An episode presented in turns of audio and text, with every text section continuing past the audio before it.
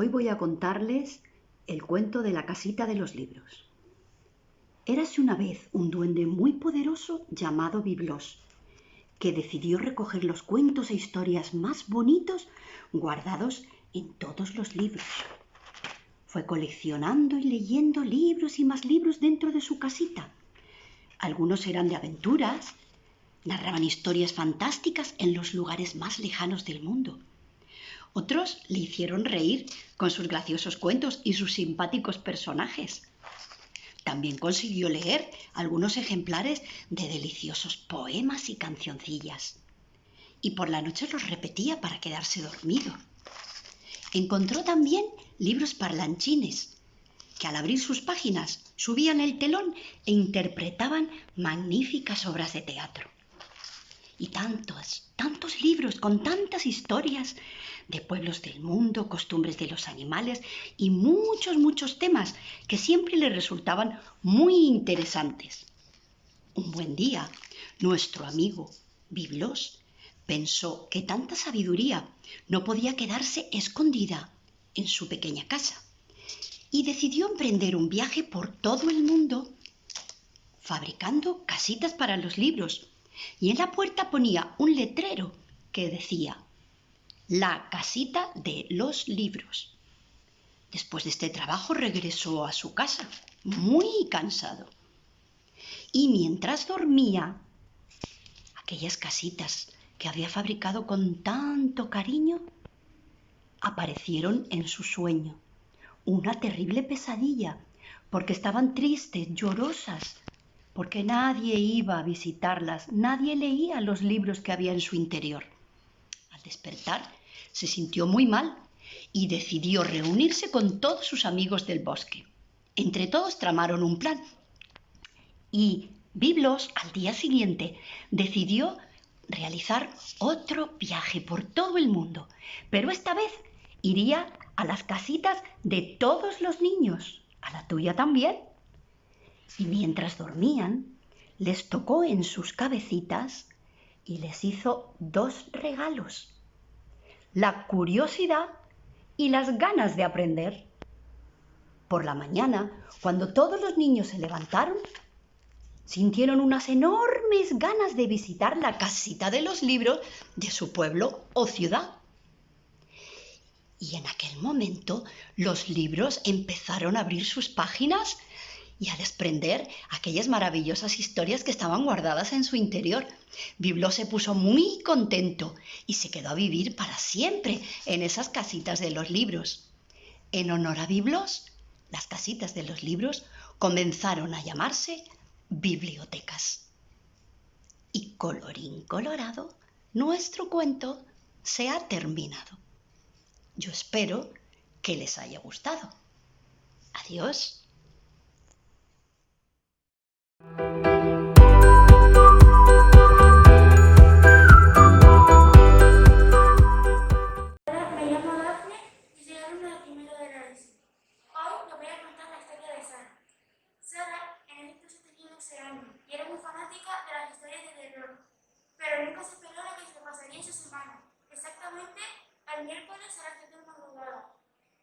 Ella se despertó por unos ruidos que provenían del pasillo, así que se levantó a mirar quién era que estaba caminando en los pasillos tan tarde.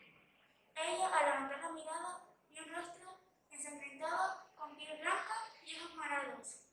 Ella se quedó paralizada por un segundo, hasta que reaccionó saltando una carcajada, ya que pensaba que podría ser su hermano gastando una broma, de muy mal gusto se podría decir. Ella volvió a su cuarto un poco extrañada, ya que pensaba de dónde venía haber sacado el disfraz hermano, ya que prevenía de una familia con poco dinero. Pero explorando ese detalle, se acostó a dormir. Pasaron 30 minutos. Sara aún no lograba dormirse, así que decidió dormir el reloj.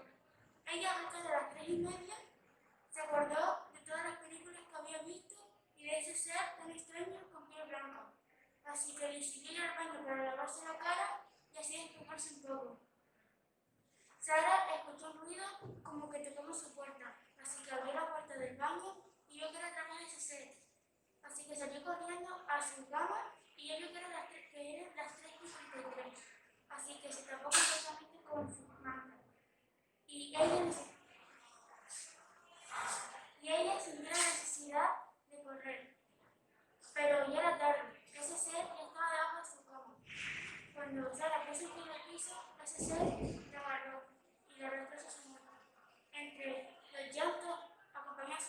Sara, la madre lo escuchó y se fue a su cuarto para ver eh, lo que antes era el cuerpo de Sara. y cuando Sara lo puso.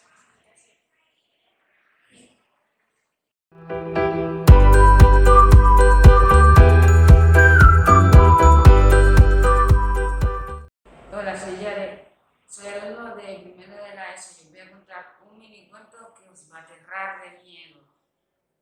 En el año 2030, un grupo de jugadores estaba jugando un videojuego. Esos cuatro se hacían llamar los sin nombre. Los demás jugadores intentaban ganarles batallas y desafíos, pero eran invencibles. Un día esos cuatro amigos recibieron unas coordenadas y un mensaje y rápidamente fueron allí. Era un bosque enorme, justo en el centro de la ciudad. Ellos fueron buscando hasta que encontraron justamente el sitio de las coordenadas. Allí había una estatua no muy pequeña, con forma triangular. Al tocarla los cuatro a la vez, esa estatua se derritió hasta ser una, una masa oscura.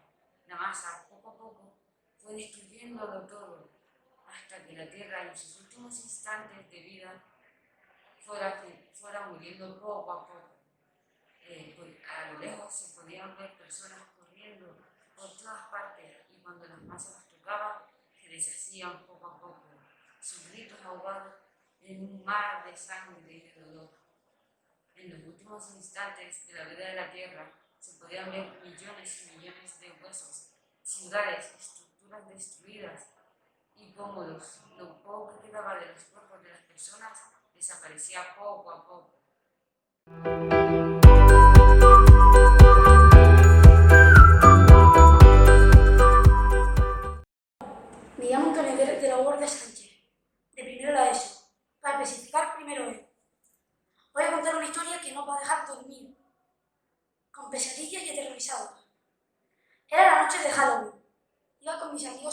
Caramelos. Mi disfraz de fantasma era mejor. Mi, mi bolsa de chuches la más llena. Íbamos pidiendo caramelos por las casas. Faltaban tres horas para Halloween. Todo era, todo era risas y diversión. Cada vez me iba aterrorizando más porque las luces se iban acabando, se iban apagando.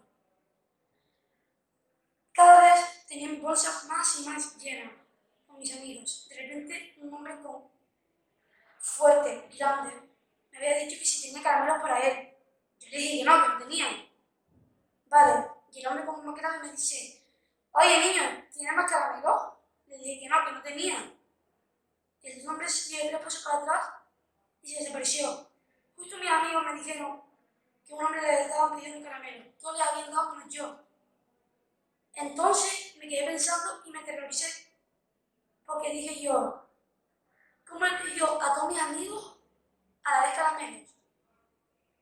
Me quedé pálido, sin poder moverme. El hombre apareció y me dijo, todavía me he presentado, soy tu mayor miedo. El hombre, con su gran hacha, me la clavó.